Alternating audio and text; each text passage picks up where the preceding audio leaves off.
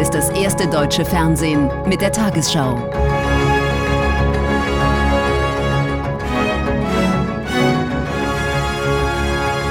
Heute im Studio Konstantin Schreiber. Guten Abend, meine Damen und Herren, ich begrüße Sie zur Tagesschau. In Berlin haben tausende Menschen für eine diplomatische Lösung des Krieges gegen die Ukraine demonstriert. Die Kundgebung am Brandenburger Tor stand unter dem Motto Aufstand für Frieden. Dazu aufgerufen hatten die linken Politikerin Wagenknecht und die Frauenrechtlerin Schwarzer. Auf Plakaten forderten viele Teilnehmenden einen Waffenstillstand und Friedensverhandlungen. Im Vorfeld hatte es Kritik an der Veranstaltung gegeben. Sie grenze sich nicht genug von rechtsextremen Strömungen ab.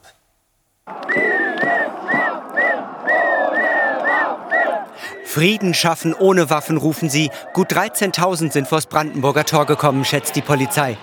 50.000 sagen die Veranstalter. Sie folgten dem Aufruf von Sarah Wagenknecht und Alice Schwarzer zum sogenannten Aufstand für Frieden. Was hier gemacht wird von unserer Regierung ist, den Krieg voranzutreiben. Das sind Kriegstreiber. Wir möchten Zelensky und Putin an einem Tisch sehen und dann reden wir weiter. Bisher wird immer nur behauptet, der will nicht, der will nicht. Zelensky will ja auch nicht. Aber Putin war der Angreifer auf jeden Fall. Das finden wir nicht in Ordnung, Gottes Willen. Ich gehe für meine Kinder, für meine Enkelkinder, dass wir nicht in eine Rutschbahn, in einen Weltkrieg geraten. Vor einem Weltkrieg, vor einem Atomkrieg gar hatten auch Schwarzer und Wagenknecht in einer Online-Petition gewarnt, einem Manifest für Frieden in der Ukraine. Darin fordern sie den Bundeskanzler auf, Zitat, die Eskalation der Waffenlieferungen zu stoppen. Putin könne zu einem maximalen Gegenschlag ausholen. Heute bekräftigt Wagenknecht ihre Warnung. Wer die Gefahr eines nuklearen Infernos in Kauf nimmt, der steht nicht auf der richtigen Seite der Geschichte. Und wer nicht alles in seiner Macht Stehende tut, um die Gefahr einer solchen Eskalation zu bannen, der kämpft auch nicht für das Gute, sondern der ist verantwortungslos. Die Spitze der Linken hatte sich im Vorfeld von dem Aufruf ihrer Parteikollegin distanziert und vor einer mangelnden Abgrenzung nach rechts gewarnt. Auf der Kundgebung heute tauchen tatsächlich Vertreter rechter Gruppierungen auf. Demo-Teilnehmer stellen sich ihnen entgegen. Die Mitgliedstaaten der EU haben weitere Strafmaßnahmen gegen Russland beschlossen. Heute wurde das zehnte Sanktionspaket formell von der EU-Kommission bestätigt. Es soll den Export von Waren beschränken, die nicht nur zivil, sondern auch militärisch genutzt werden können.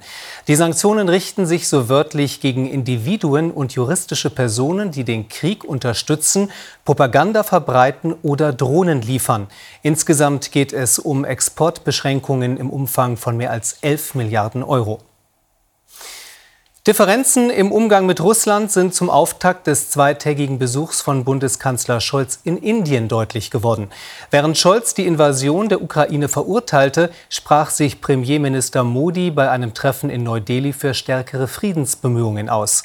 Einig war man sich beim Ausbau der Wirtschaftsbeziehungen. Es wurden mehrere Absichtserklärungen unterzeichnet. Verstärkt werden soll auch die Kooperation bei der Produktion von Rüstungsgütern.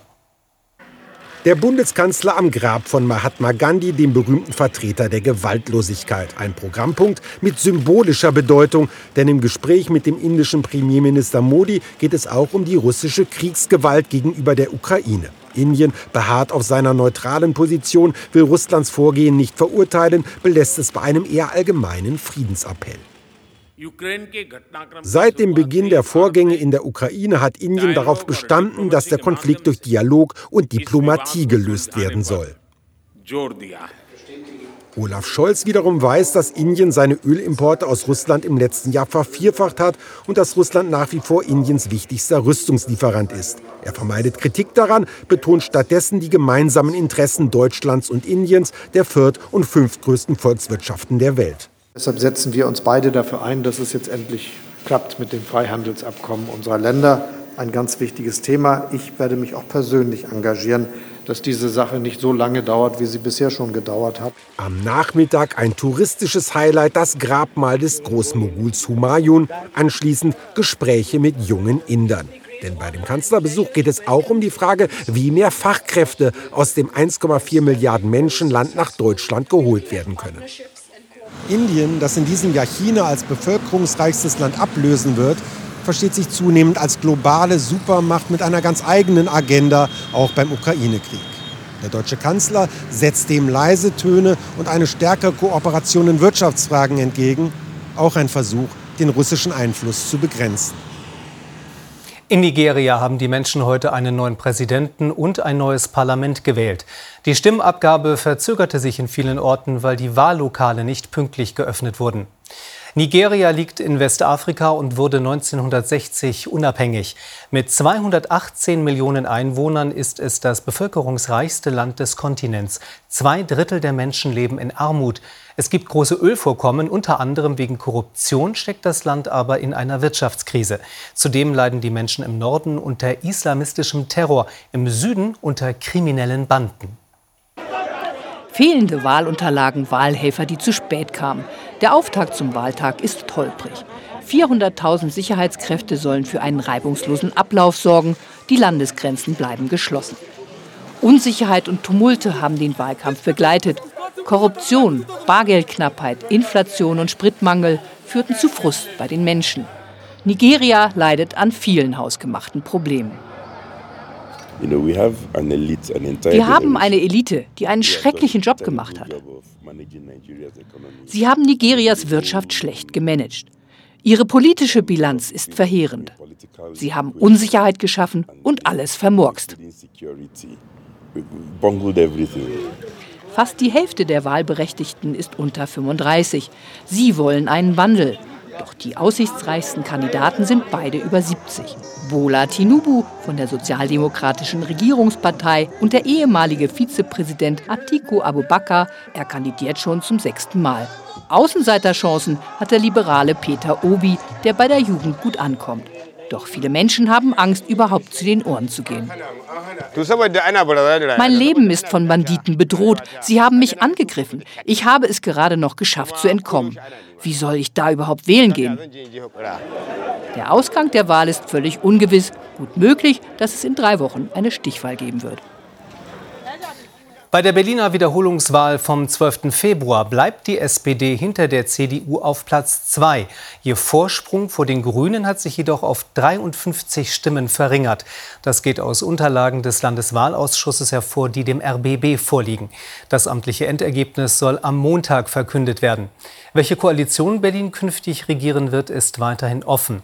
Die regierende Bürgermeisterin Giffey von der SPD möchte das bisherige Bündnis mit den Grünen und der Linkspartei fortsetzen. Die Berlinale zählt zu den wichtigsten Filmfestivals der Welt. Höhepunkt der Veranstaltung die Verleihung des Goldenen und der Silbernen Bären am Abend bei einer festlichen Gala in der Hauptstadt. Mit den Preisen werden herausragende Leistungen in den Bereichen Regie, Drehbuch und Darstellung gewürdigt. Die Berlinale endet morgen mit einem Publikumstag, an dem viele Filme noch einmal gezeigt werden. Leuchtend, glitzernd, feierlich geht es auf dem letzten roten Teppich der Berlinale zu. Nicht einmal das kalte, feuchte Winterwetter kann die gute Laune der Festivalchefs trüben. Dieses Jahr hatten wir eine Menge Spaß durch unsere Gäste und durch das Publikum.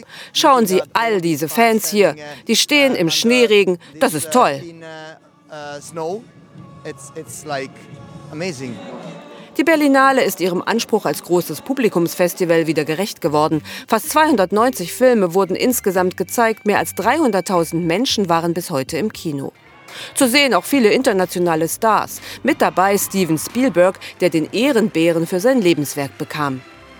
Und doch stand die Berlinale vor der Frage, kann in Zeiten des Krieges gegen die Ukraine und der Unterdrückung im Iran überhaupt ein Filmfest gefeiert werden? Ich glaube, die Berlinale hat bewiesen, dass man es nicht kann, sondern dass man es muss. Und zwar, indem man sich damit konfrontiert und sich diesen Herausforderungen stellt. Im Wettbewerb liefen auch fünf deutsche Filme. Für ihre Rolle einer Transfrau in der ARD-Koproduktion bis ans Ende der Nacht wird Thea Ehre mit dem Preis für die beste Nebenrolle ausgezeichnet. Den größten Erfolg erzielt Regisseur Christian Petzold. Sein Beziehungsdrama Roter Himmel erhält den großen Preis der Jury. Beste Hauptdarstellerin wird die erst neunjährige Sofia Otero. Sie spielt ein Transkind in dem spanischen Film 20.000 Arten von Bienen.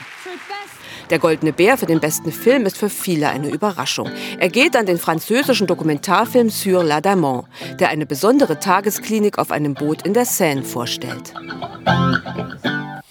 In der Fußball-Bundesliga hat Borussia Dortmund bei der TSG Hoffenheim mit 1 zu 0 gewonnen. Dortmund ist damit zumindest bis morgen neuer Tabellenführer. Borussia Dortmund Siegesserie im Jahr 2023 geht weiter. Das 1 zu 0 bei der TSG Hoffenheim war für die in schwarz-gelb spielenden Dortmunder bereits der neunte Pflichtspielsieg in Folge.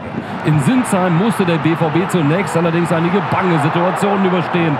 Wie diesen Kopfball Osan Kabaks übers Tor aus kürzester Distanz noch leicht irritiert vom erneut starken Torhüter Gregor Kobel. Das Siegtor für den BVB fiel zwei Minuten vor der Pause. Julian Brandt war der Torschütze. Mit dem Rücken hatte er einen Freistoß von Marco Reus unhaltbar für Oliver Baumann ins Tor verlängert. Die Mannschaft von Edin Terzic kontrollierte über weite Strecken die Partie, vergab allerdings mehrfach, wie nach 65 Minuten durch Rafael Guerrero, eine vorzeitige Entscheidung. Baumann reagierte wiederholt glänzend. So hatte Hoffenheim bis in die Schlussphase etwa durch Christoph Baumgartner noch die Chance zum Ausgleich. Insgesamt aber siegte der BVB verdient und ist damit zumindest bis morgen Tabellenführer. Leipzigs Timo Werner lächelt breit. RB hat sich gegen Eintracht Frankfurt durchgekämpft. Vierte Minute. Tuta Silva verliert den Ball an Forsberg. Für solche Momente sind RB-Spieler programmiert. Timo Werner mit dem 1 zu 0. Sein sechstes Saisontor. Werner stolpert, trifft dennoch. Fünf Minuten vor der Pause. RB wieder mit Soboslai, wieder mit Werner und Emil Forsberg. Ein Tor wie am Reißbrett. Bei Forsbergs vierten Saisontreffer kann Trapp überhaupt nicht eingreifen. Eintracht in der ersten Hälfte mit nur einem Torschuss, nach einer Stunde jedoch so nur noch 2 zu 1. Beide Teams unter der Woche in der Champions League gefordert, werfen alles rein. Als Blaswig gegen Lindström hält, steht RB Leipzigs Sieg fest. Das Team von Marco Rose bleibt somit Meisterschaftskandidat. Die weiteren Ergebnisse. Köln unterliegt Wolfsburg 0 zu 2. Hertha BSC schlägt Augsburg 2 zu 0. Bremen besiegt Bochum 3 zu 0. Im Spiel Schalke gegen Stuttgart steht es kurz vor dem Ende 2 zu 1. Gestern gewann Mainz gegen Mönchengladbach 4 zu 0. Morgen empfängt Freiburg Leverkusen und München hat Union Berlin zu Gast. Die Tabelle. Dortmund ist neuer Tabellenführer, dahinter München und Union. Beide können morgen vorbeiziehen. Leipzig nun Vierter, dahinter Freiburg und Frankfurt. Am Tabellenende springt Hertha auf Platz 14, gefolgt von Stuttgart und Hoffenheim. Auf den Abstiegsrängen Bochum und Schalke. Weltmeisterlich der Jubel und das Siegertänzchen der deutschen Skispringerinnen. Luisa Görlich, Selina Freitag, Anna Rupprecht und Einzelweltmeisterin Katharina Althaus gewinnen Gold im Teamwettbewerb bei der Ski-WM in Planitza.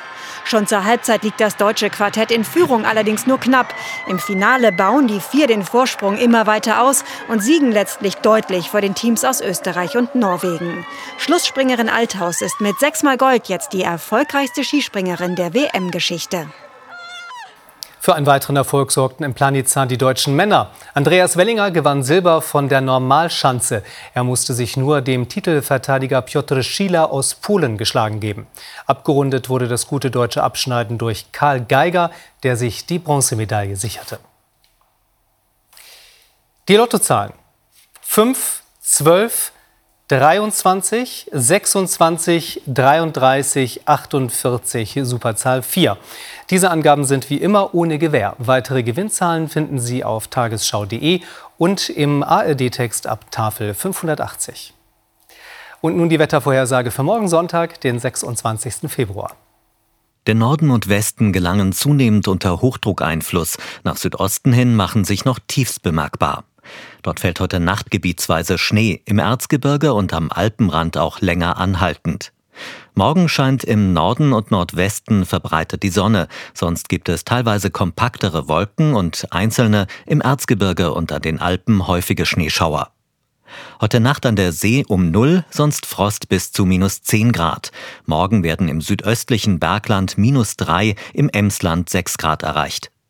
Am Montag im Westen und Norden meist sonnig, sonst auch Wolken, aber nur noch vereinzelt Schneeschauer. Am Dienstag ist es hier und da wolkig, meistens aber sonnig, ähnlich am Mittwoch, dann im Nordosten mitunter zäher Nebel. Um 23.15 Uhr hat Aline Abud diese Tagesthemen, warum Deutschland und Indien enger zusammenarbeiten wollen. Außerdem ziehen wir eine Bilanz der Berlinale. Ich wünsche Ihnen noch einen angenehmen Abend.